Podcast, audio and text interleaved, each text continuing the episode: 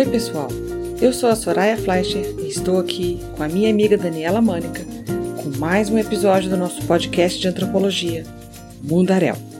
O Mundaréu é uma iniciativa do Labjor da Unicamp e do Departamento de Antropologia da UNB e tem por objetivo a divulgação científica dos resultados de trabalho de antropólogas e antropólogos.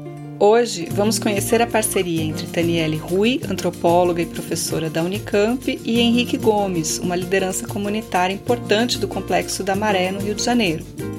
Ele trabalha na ONG Redes da Maré e também tem participado com a Daniele de uma pesquisa sobre o consumo de crack ali no bairro.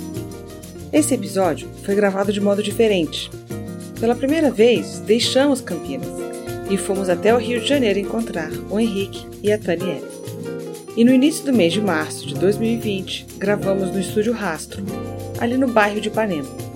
Mas por conta da pandemia do Covid-19, não pudemos fazer a segunda parte da edição, que é quando nos reencontramos para terminar de gravar o episódio. Portanto, fizemos essa parte à distância, fora do estúdio e gravando em casa.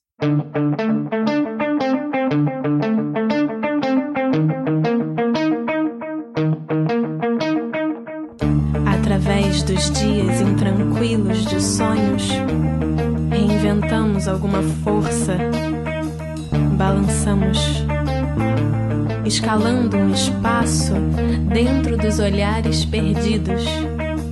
É como querer acender velas em desertos de vento, só que no fósforo o que risca é atrito de vontade.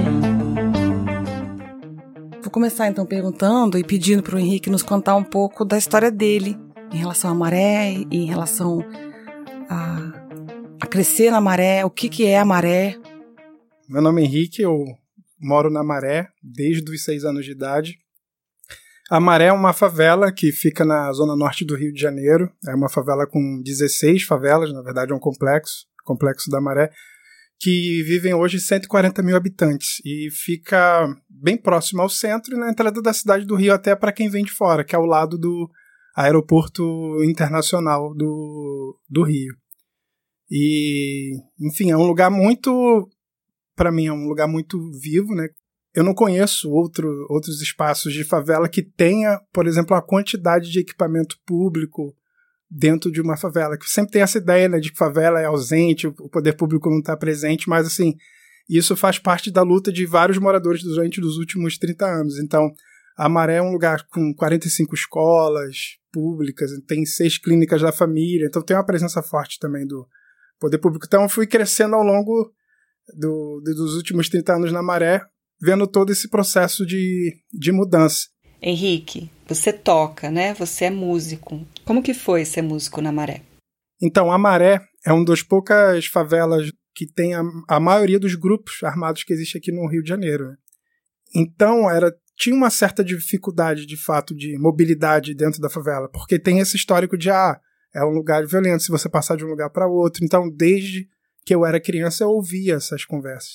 A música, na verdade, ela me habilitou porque eu comecei a ultrapassar essas barreiras, porque eu ia encontrar os amigos de outros lugares, de outras favelas, eu ia tocar em outros lugares. Então, eu acabei conhecendo bastante o território, bastante gente dentro do, do território da Maré por conta dessa circulação através da, da música, que acho que isso que foi um, um dos principais, uma das principais ferramentas para eu construir esse repertório da Maré, né? Como eu usei para trabalhar nas pesquisas depois. Dos 140 mil habitantes, é quase a metade veio do Nordeste ou tem uma origem familiar do, do Nordeste. Primeira coisa é você ser essa referência nordestina, então como a, o nordestino era estigmatizado, também por estar na favela. Então essas eram duas coisas. Quando eu ia procurar emprego, dependendo do lugar, eu falava que morava em Bom Sucesso, que é o bairro ao lado da, da Maré. Então eu fui crescendo, na verdade, começando a criar uma certa vergonha, como a maioria das pessoas que moram na favela, porque o estigma para morador de favela é esse, que é um lugar de criminosos. E até hoje, né? Tipo, um Uber ou Waze, você não consegue entrar dentro de uma favela. Então, essa relação ainda continua, é pouco tempo isso. Então, eu cresci nesse lugar até começar a, a ter outro, alguns encontros, né? Que acho que é o motivo dessa conversa, para começar a ter uma percepção um pouco diferente desse meu lugar. Que aí acho que quando eu começo a trabalhar nesse lugar de pesquisa, de contribuir nessas pesquisas, que a gente vai falar um pouco mais. Dani, e a tua formação? Né, assim, você é de São Paulo, mas acabou vindo fazer pesquisa no Rio. É, eu sou toda formada pela Unicamp, né, que é a Universidade Estadual de Campinas. É ali que eu começo a fazer um projeto de extensão relacionado a criança, adolescente em situação de rua. Esse projeto me fisga, né, de um jeito que, enfim, acabam sendo o tema de todas as minhas pesquisas posteriores, né, tanto no mestrado quanto no doutorado. Eu terminei o doutorado pesquisando, né, uma das regiões talvez mais conhecida de consumo de crack no país, que é a mal falada, né, estigmatizada Cracolândia, em São Paulo. Termino essa pesquisa em 2012 um pouco tentando pensar em novas questões, novos temas.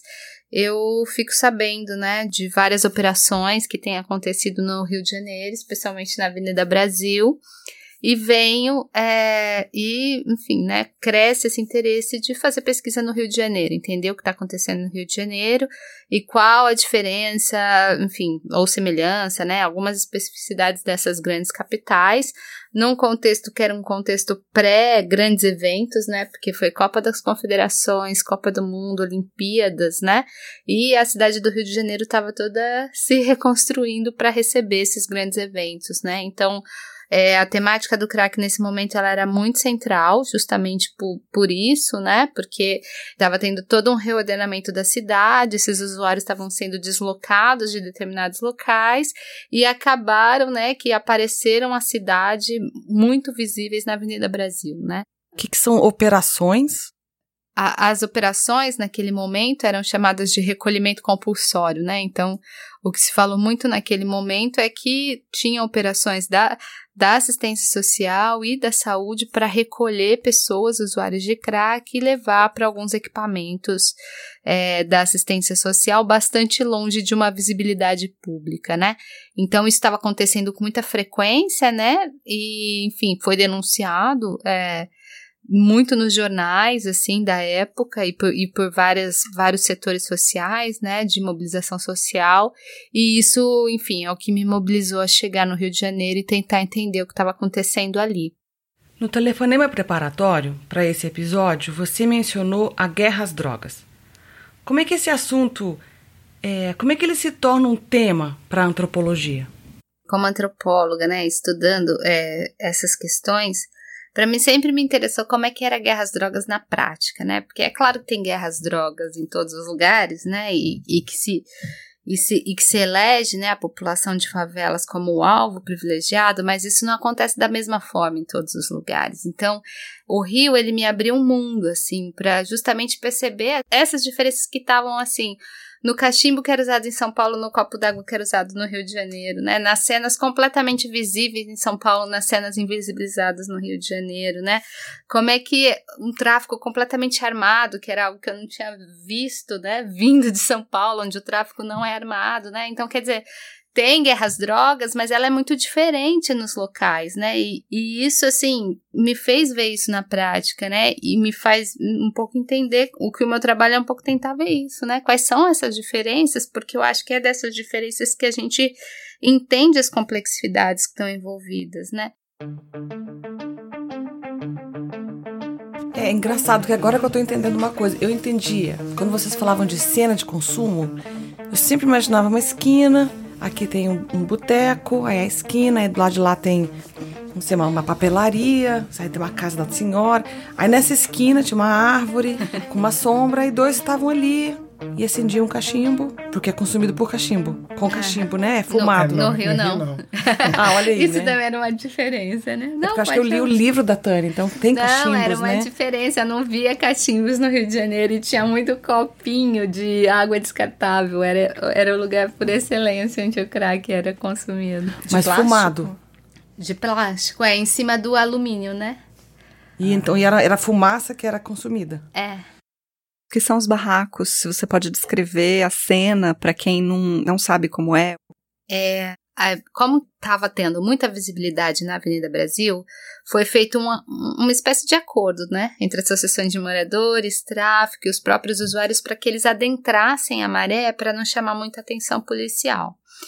Então, o lugar onde eles ficaram era uma esquina, que não é uma esquina propriamente de moradia, ele tem muitos galpões, né, abandonados, mas nessa esquina eles foram construindo aquilo que num primeiro momento era um barraco de madeira e lona preta. Eu lembro muito da sensação das lonas pretas cobrindo, né, é, a fixação dessas pessoas ali naquele local.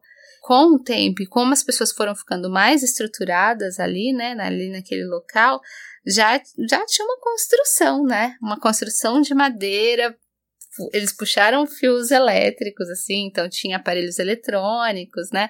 Móveis, a casa da Dona Vera tinha vários móveis, era super bonita. E, e o modo como ela con conseguia aqueles móveis eu também sempre achei interessante. Na pesquisa ela falava, né? É, ó, esse radinho eu consegui por causa da noia de tal pessoa. Então ela trocava também muito do crack pelos próprios móveis da casa dela, construiu um mini barzinho, né, onde vendia cigarros e alguns copos. Então ele foi se estruturando. E a minha pesquisa era basicamente entender esse processo de estruturação e saber quanto, é, quanto tempo as pessoas vão ficar ali, né? Porque eu, eu falava, essa coisa que tá tão provisória, ela continua por quanto tempo, né? Então essa era uma das questões e por isso que a pesquisa levou bastante tempo, porque eu queria ver se, se era possível uma fixação ali, né? E a dona Vera? Era seu contato lá? Ou... É, na verdade, eu comecei o contato que era um, um, um amigo, né, que que frequentava essa cena e que me apresentou ela como a pessoa que era a liderança, era a presidenta da, da cena. Então todo mundo tinha essa relação com a mãezona, a mãezona, a mãezona. E ela foi o primeiro contato, então que eu expliquei o que que o que que a gente ia fazer. Eu tive essa conversa prévia antes da Tânia ali, então não foi chegando de uma vez só. Então teve todo um, um contato anterior para uma preparação para a chegada da, da Taniele. E ao longo de, do ano, né, de, 2000 e, de 2014, ela acabou também fazendo parte desse processo de formação que eu falo para mim pessoalmente de entendimento, até para eu poder falar sobre o que estava acontecendo ali. E, de fato, ouvir a Vera. Então, eu tinha você via essa relação, por exemplo, de, de, dessa conversa ser uma conversa de vizinho, né? Então, ao longo do tempo, foi criando uma amizade. Então, quando eu passava, cadê a Taniele? A gente sempre trocando essas, é, essas conversas, então tinha questões até pessoais. Então, foi criando uma relação com ela. A gente assistiu o jogo da Copa do Mundo lá, né? Na, na casa dela. No... E ao longo do tempo, e ela se fortalecia cada vez mais, assim, porque ela acabava, com a fixação, ela também acabava sendo essa interlocutora com os atores, né, locais. Tipo, quem chegava, quem não chegava. Então ela era, de fato, a presença mais forte ali. Mas era uma pessoa realmente que foi a, a que abriu as portas, assim, da casa, do fim da vida, né, pra gente. A vida é algo único sobre o qual nos equilibramos? Até alcançarmos, sabe-se lá o que, sabe-se lá por quê. Só se sabe como se chega.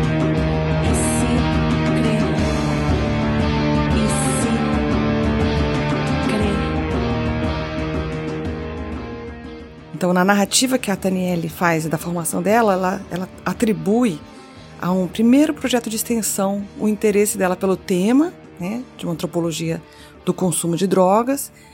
É, isso pode acontecer, por exemplo, com um projeto de iniciação científica, né, um projeto de iniciação à docência também.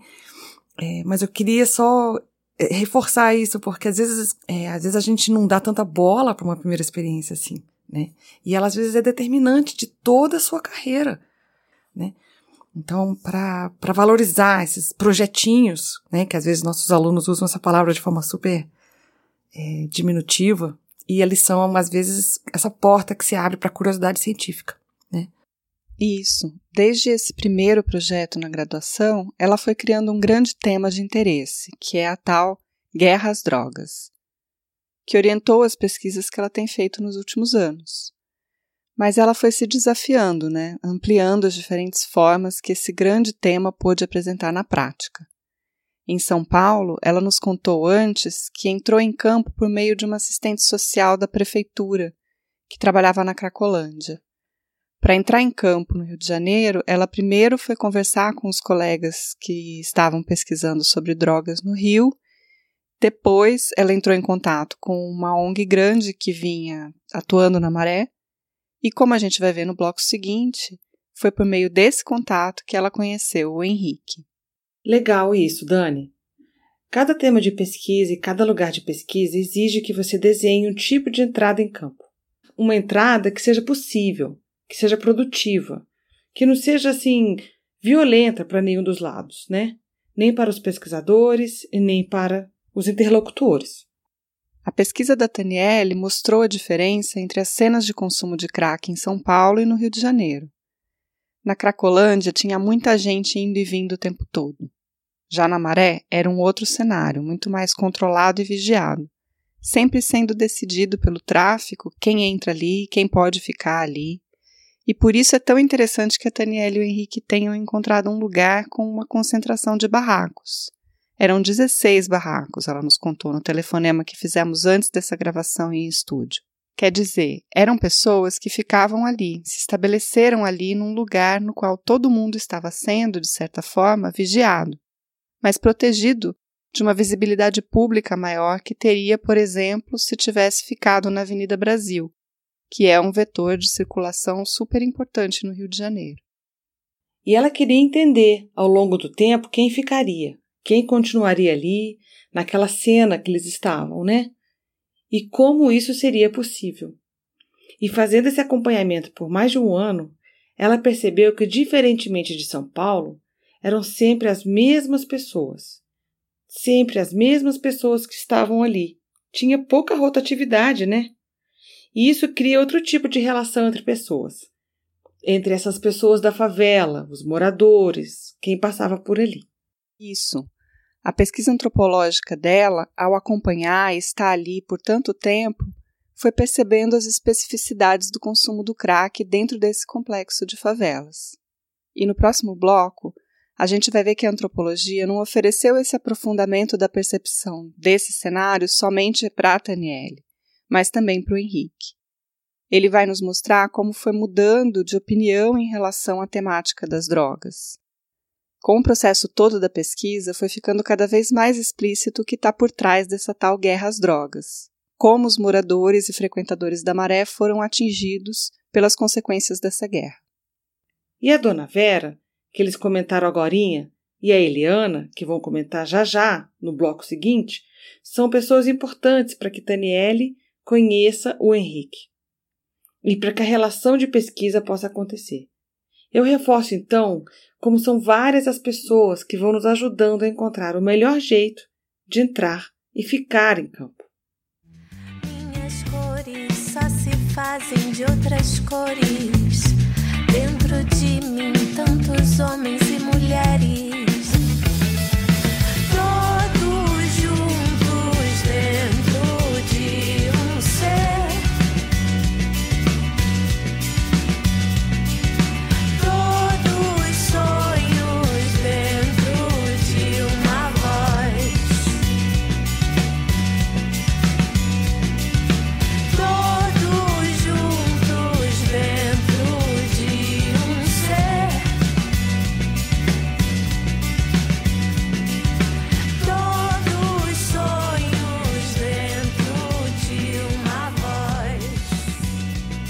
Henrique, conta pra gente como começou seu trabalho com pesquisa, seu contato com pesquisadores.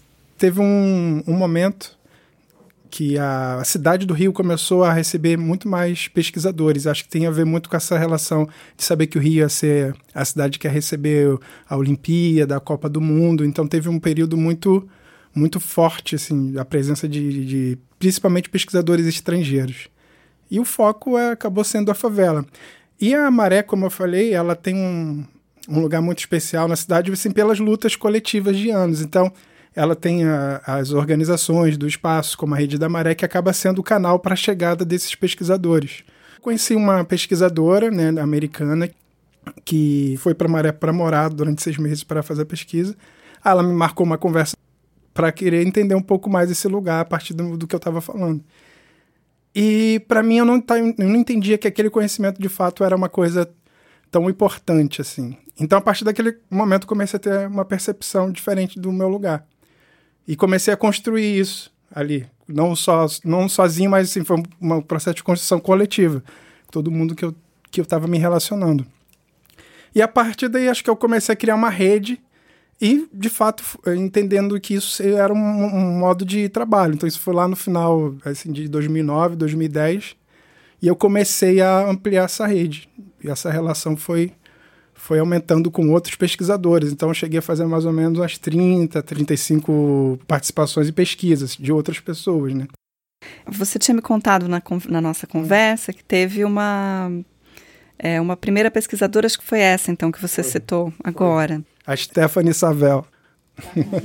é, tive a sorte de ter uma relação de amizade com a Stephanie, que eu acabei entendendo um pouco esse processo, mas ainda não tinha um filtro para entender de fato qual era o desejo dessas pessoas ali na, na maré. Mas acabaram aparecendo vários temas é, focados na violência, né? Então isso eu entendi que era o foco principal, né? Como se isso tivesse de fato um retorno para esse pesquisador mais do que para quem mora na favela. E você acha que isso acabava estigmatizando, criando um perfil muito homogêneo, né, sim, de uma sim. pessoa moradora de uma favela? E, e, acho que isso tinha a ver com esse, com esse lugar também do de como a gente sempre teve, né, colocado pela mídia, por toda a sociedade. Mas eu acho que a, a, a pesquisa com a Taniele teve um outro foco, porque a maioria dessas pesquisas era de pouco tempo, né? Era uma relação muito, ah, vou ali colher os dados e vou embora.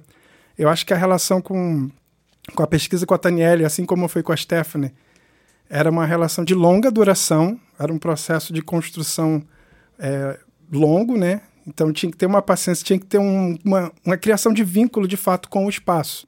Que eu acho que esse é o diferencial, por exemplo, de quem eu me entendi que poderia ser também uma maneira de eu ser ouvido também, né? Essa contranarrativa, a partir de pesquisa também, como eu posso usar isso a favor da favela, ou, enfim, para poder ser ouvido. Mas ao mesmo tempo, é, entendendo que, enfim, que lugar é esse? Então, pesquisa para quem? Então, o retorno para a favela. Então, eu comecei a me questionar ao longo dos anos, porque foi um processo de formação também, entendendo qual a importância desse lugar, da favela, por que, que esses pesquisadores estavam indo para a favela, por que falar de favela? Então, acho que foi um processo que eu comecei a construir até uma relação com pesquisadores que estavam chegando, de uma maneira de troca mesmo, assim. E eu tô falando de troca e retorno, né? Para a favela, não só para mim, mas para a favela. Então comecei até a escolher a dedo com quem eu me relacionava. Porque acabava tendo um processo muito de, de desconfiança mesmo, porque qual é o interesse, né? E como você conheceu o Henrique, Daniele? Como foi isso? Começo a, a, tentar pensar em formas de chegar no Rio de Janeiro, né, de como fazer pesquisa no Rio de Janeiro vindo de São Paulo. Conheço a Eliana Souza Silva, que ela é uma das fundadoras, né, talvez a, a principal fundadora da Redes da Maré, que é uma ONG bastante importante, é, que atua no território da Maré. A Eliana me põe em contato com o Henrique, né, então era um morador que trabalhava ali na redes, né, e que já tinha trabalhado com algumas questões relacionadas à população em situação de rua, é, nessa extensão toda do, do Complexo da Maré. Então, nosso primeiro encontro foi dentro da instituição Redes da Maré, a, aquele encontro um pouco tímido, sem graça, desconfiado. Eu acho que você tinha uma coisa muito forte, assim, né? Em relação à desconfiança sobre os pesquisadores. Será que eu seria mais uma dessas pesquisadoras que chegaria lá, coletaria alguma coisa e ia embora? Então, eu acho que essa desconfiança marcou a nossa primeira relação. Eu leio assim, né? Eu, eu acho que foi uma situação um pouco diferente, porque a pessoa que colocou a gente em contato foi uma pessoa que é referência para mim, né? Que é a Eliana então, é, já, já parte de uma pessoa que eu confio, então eu entendia que eu poderia manter esse contato por conta dessa mediação, de quem foi. Então, já fui muito, muito à vontade. Acho que essa impressão que a Daniele teve de mim é porque realmente eu já estava nesse momento de ainda de, de já estava começando esse momento de filtrar, de fato, pensando, né, mesmo sabendo com quem ia conversar, a partir de quem foi a mediação. E quando a gente foi a primeira vez, também para mim estava sendo muito recente, na verdade, porque era pouco tempo que eu estava me relacionando ali na, nas cenas, né? É, mas na, na minha leitura, eu acho que, que, que a nossa relação se aproximou mesmo depois que a gente foi para essa cena de uso pela primeira vez. Eu tenho essa percepção, né? A gente foi num primeiro encontro tinha algumas barracas de usuários, ainda não era a conformação que depois veio a ter, né? Eram poucas barracas, era um dia até que tinha chovido, né? Tava nublado. E, e a gente conversou com uma mulher que nos recebeu é, e nessa conversa eu acho que abriram as portas, né, é, para a pesquisa acontecer. E eu lembro que nessa conversa eu falei, eu falei claramente, né, que eu, que eu não tinha um interesse assim imediato do que aquela pesquisa poderia render em termos de, né, quais eram as minhas questões e, e, e até onde eu ia, mas que eu tinha interesse de acompanhar a conformação daquela cena de consumo de crack ali naquela esquina no interior da Maré. E conversando, né, com essa senhora, eu falei: olha, a senhora não precisa me falar nada agora, eu sou de São Paulo, eu vou vir muito mais vezes e tal. Então, deixei claro que não, não havia uma pressa, né, no sentido de quais dados eu colheria naquele momento. E depois eu lembro, e eu escrevi sobre isso no texto que eu tenho, sobre essa cena de, de consumo. É, eu, eu, lembro claramente as coisas que o Henrique me falou, que ele tinha gostado do jeito que eu tinha conversado com aquela senhora. Uma porque eu não usava nenhuma palavra que a infantilizasse, e outra porque eu não ficava prestando atenção nos olhos dela só para fazer de conta que eu estava prestando atenção. Eu achei aquilo ótimo porque você estava me analisando, né? E estava vendo como é que eu atuaria frente àquela senhora e, e, e, eu acho que isso poderia, não sei, essa, essa percepção sua sobre mim talvez fosse um passaporte para a pesquisa e para as relações poderem acontecer. Então foi um momento de muita aprendizagem ali naquele momento, porque eu escutei muita coisa que eu nunca tinha ouvido falar. Por mais que eu tinha uma ambientação em relação às cenas, sabia onde que era, é, mais ou menos quem eram as pessoas, mas assim, ouvi falar sobre redução de danos, outro tipo de tratamento, porque na, na, imaginação da maioria das pessoas é que elas chegam àquela situação de estar numa cena de uso de crack porque usam crack. Aí não, vou usar para chegar até aquela situação. Então, naquele momento eu estava escutando muito isso, naquele primeiro contato. Então a, a Taniele veio com todas essas informações de uma vez só. Então, eu, eu fiquei com realmente com a cabeça muito, enfim, explodiu naquele momento. Então eu falei, não, acho que era para mim também. Eu falei, não, eu quero eu quero entender mais, eu quero eu quero saber mais sobre isso. E acho que a Taniele foi muito paciente, porque além dela fazer o trabalho, ela também teve esse processo de formação também comigo. E a Rede da Maré ainda não fazia um trabalho ainda na, na cena. Então, é, o trabalho que a gente faz hoje, que, é, que a gente vai falar mais para frente, que é uma a gente tem uma casa, um espaço de referência, é, começa para mim na, naquele momento, né? que eu estando nesse lugar, de entendendo esse espaço de, de cena de uso de crack como eu entendo hoje, né? E para mim, assim, o, o Rio era um território super desconhecido, né? Eu vinha já de ter pesquisado São Paulo, de estar naquela cena, mas o Rio era desconhecido e eu estava extremamente vulnerável no Rio de Janeiro, tentando fazer essa pesquisa. E eu era completamente dependente do Henrique. Então é você quase se colocar numa condição de dependência e confiança, né? Que envolvia a minha própria vida às vezes, né? Eu precisava é, de verdade do Henrique confiando em mim e eu podendo confiar nele, né? Então eu acho que foi uma relação de pesquisa onde eu também é, me vi completamente vulnerável, né? E completamente dependente de alguém para conseguir fazer, fazer uma pesquisa. Então eu, enfim, né? Agradeço. Eu confiei em você. é, né? Muita coisa, assim. Foi legal. Que bonito isso. Como que você vê isso, Henrique? Isso que ela acabou de falar, da confiança, da, da dependência, né? da vulnerabilidade como pesquisadora. Ainda mais para uma feminista. Isso é sempre difícil, a gente depender de outra pessoa. Muito! Eu, é, eu acho que ao, ao, longo do tempo eu também fui aprendendo muito a, a entender, assim, a ouvir, a entender outros, outras perspectivas, né? E eu acho que a forma como a Taniele se colocou naquele momento, acho que ficou claro que em algum momento ela dependia, mas eu, eu não via, assim, acho que eu não enxergava da forma que ela está falando, dessa dependência. Pelo contrário, acho que chegou um momento que foi tão natural que a relação acho que começou até a expandir para tipo amizade. E, enfim, acho que eu não vi essa dependência. Na verdade, eu vi uma, uma troca muito, muito, muito tranquila. Enfim, acho que é isso, é o processo de construção junto, assim, a gente foi aprendendo muita coisa junto. Assim, quando eu penso desde o começo, sabe, de como foi, eu, eu, eu só tinha você ali, né? E que bom que deu certo. É, mas depois, aqui, por exemplo, a gente tava mandando a foto da gente para um monte de pessoas que ela conheceu na maré, entendeu? Ah, eu tô aqui, a Daniele tá aqui, a Daniele tá aqui. Aí manda um abraço, manda um beijo. Então, é ver, é, que essa relação, ela, ela continuou, é, é, é bem legal.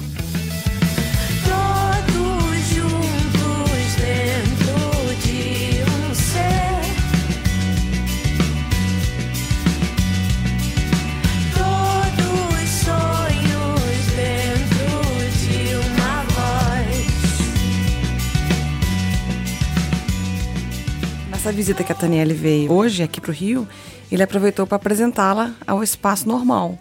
Então, foi a primeira vez que ela foi lá. Eu fiquei pensando em aproveitar isso e ela nos descreveu o espaço, é, na verdade, eu fui chegando na esquina e, e, e, vendo o espaço normal, né? E fui abrindo um grande sorriso por ver que muitas das coisas que a gente foi conversando, né? Que eu, eu vi acompanhando se desdobrar no, no trabalho do Henrique, no trabalho da Maíra, estava materializado espacialmente, né?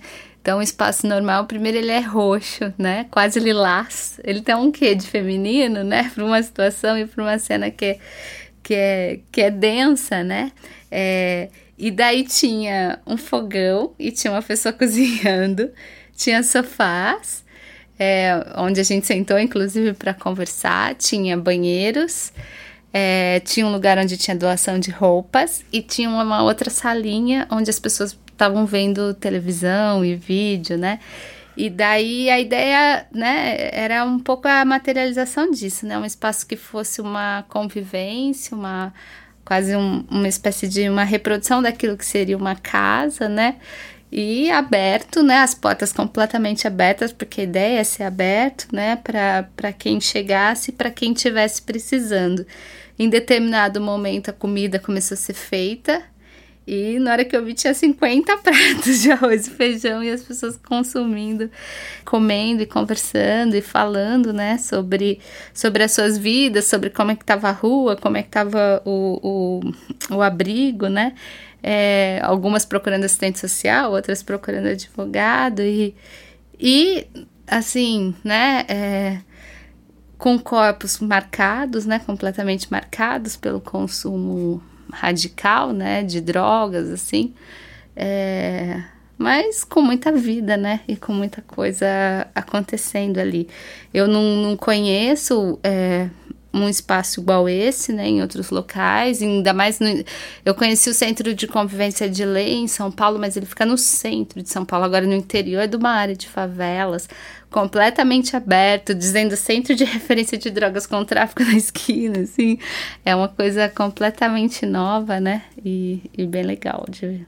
O, o espaço normal, ele existe há, há um ano e meio, né, quase dois anos, como a Taniele falou, tipo, isso dentro de uma favela, a favela de fato, você falar e ouvir falar sobre redução de danos é algo muito.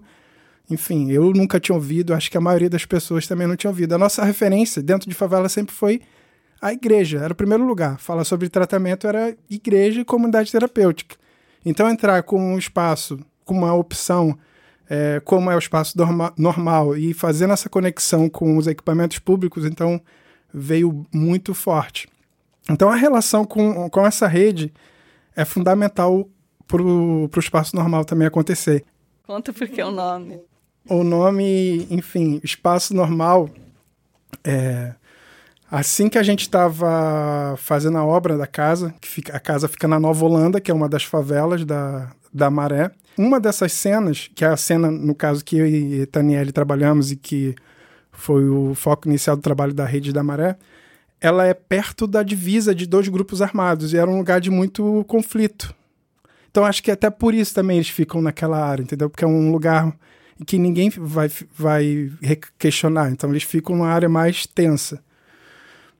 E houve uma troca de tiros e uma pessoa, que é o Carlos Roberto, que o apelido dele era normal, ele, ele recebeu um tiro né, de bala perdida e faleceu.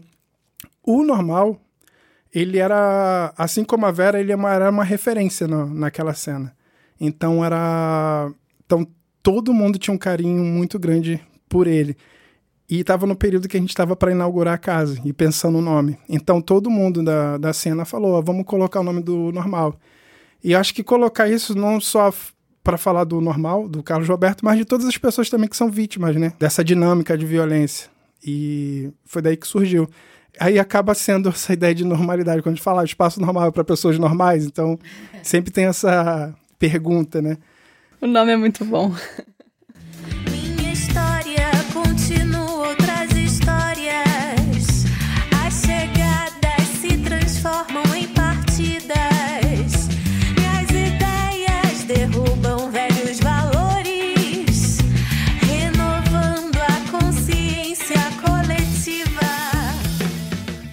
É muito interessante a, a diferença de percepção dos dois sobre o lugar da dependência da antropóloga em relação ao interlocutor, ao parceiro de campo.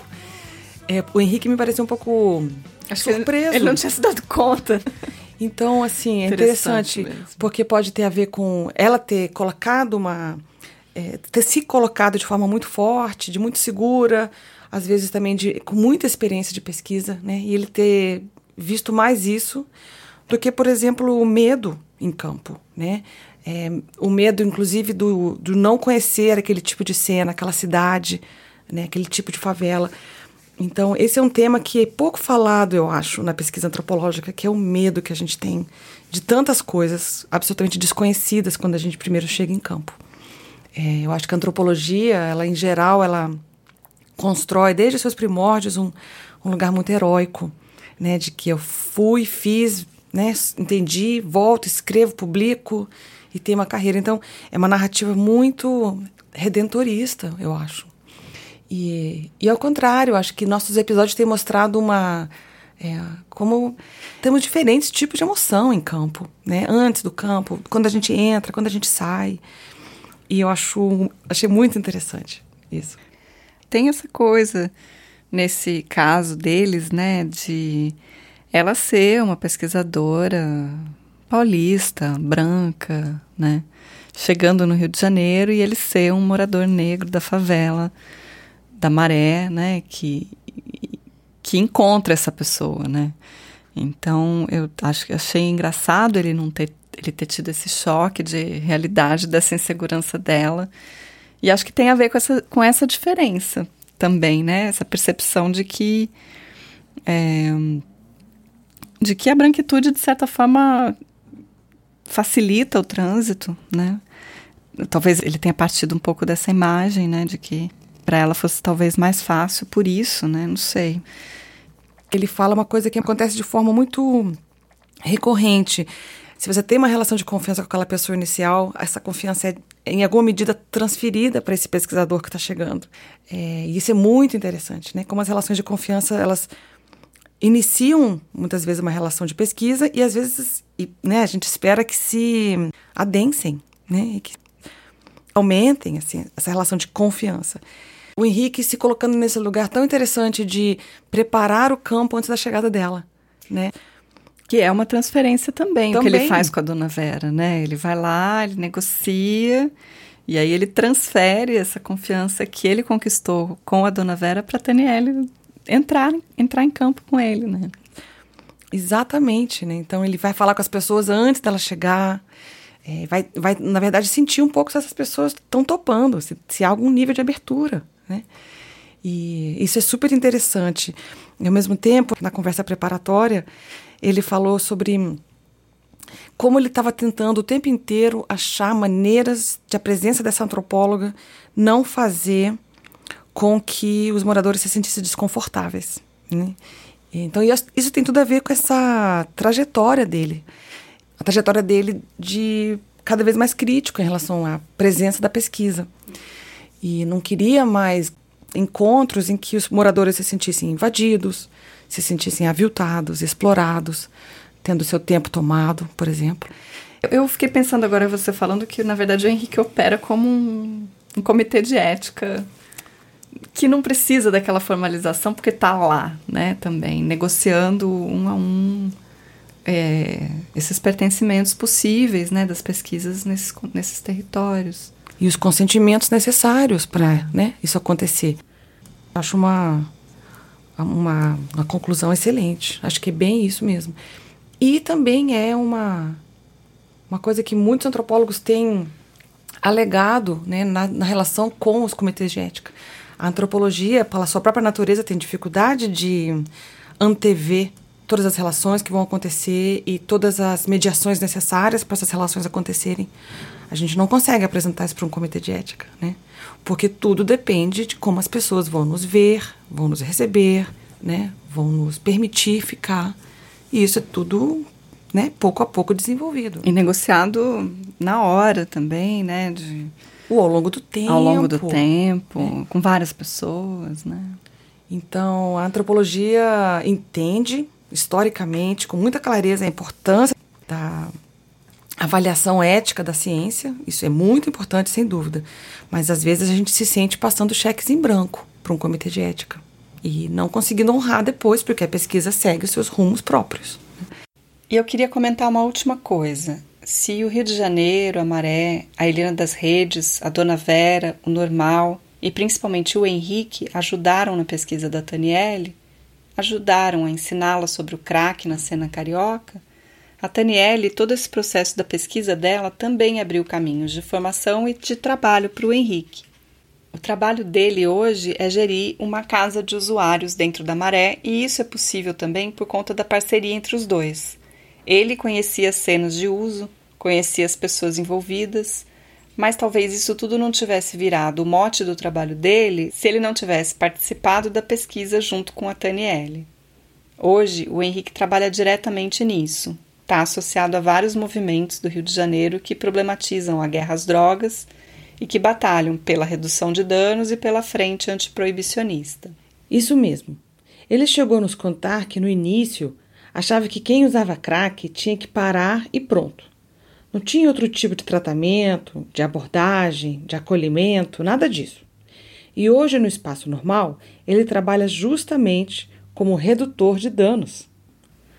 Então, eu acho muito interessante como participar de uma pesquisa pôde abrir todo um conjunto de reflexões sobre o lugar dele como morador de uma favela, e também um conjunto de possibilidades de troca e de retornos com a própria comunidade dele e ainda pôde abrir todo um leque de possibilidades de pesquisas, viagens, trabalhos. A gente não tem nenhum caso assim nos episódios anteriores do Mundaréu, em que a relação com uma antropóloga tenha gerado esse tipo de coisa. Esse foi o sexto episódio do Mundaréu. Queremos agradecer especialmente aos nossos dois convidados, a Taniele, que foi de Campinas até o Rio nos encontrar, e o Henrique, que estava acabando de chegar dos Estados Unidos e topou passar essas horas conosco. Também ao Dani Di, que nos assessorou super bem dentro do estúdio Rastro. E a querida Clarice Rios, que nos hospedou e nos alimentou com mimos pernambucanos enquanto estivemos lá. Esse episódio foi produzido por nós duas e com apoio direto de Vinícius Fonseca, Júlia Couto, Milena Pérez, Bruno Campelo e Lucas Carrasco.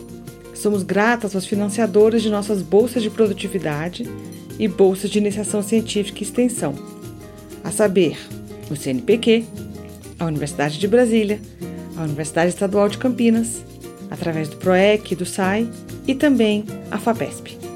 Para conhecer mais do trabalho da Daniela e do Henrique e sobre as músicas do Canto Cego, uma banda lá do Complexo da Maré, e da dupla Tatá Danu, que é de Brasília, consultem os materiais extras em nossa página mundarel.labjor.unicamp.br ou na descrição do episódio do seu tocador.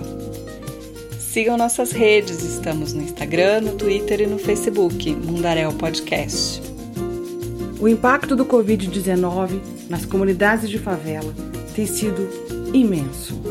Se você quiser ajudar a Maré, há uma campanha muito bacana e muito bem organizada no site da ONG onde o Henrique trabalha. Na página deles você encontra como doar bem facilmente. www.redesdamaré.org.br Conta pra gente o que vocês têm achado dos nossos episódios. Até mais! É isso, pessoal. Valeu! Até a próxima!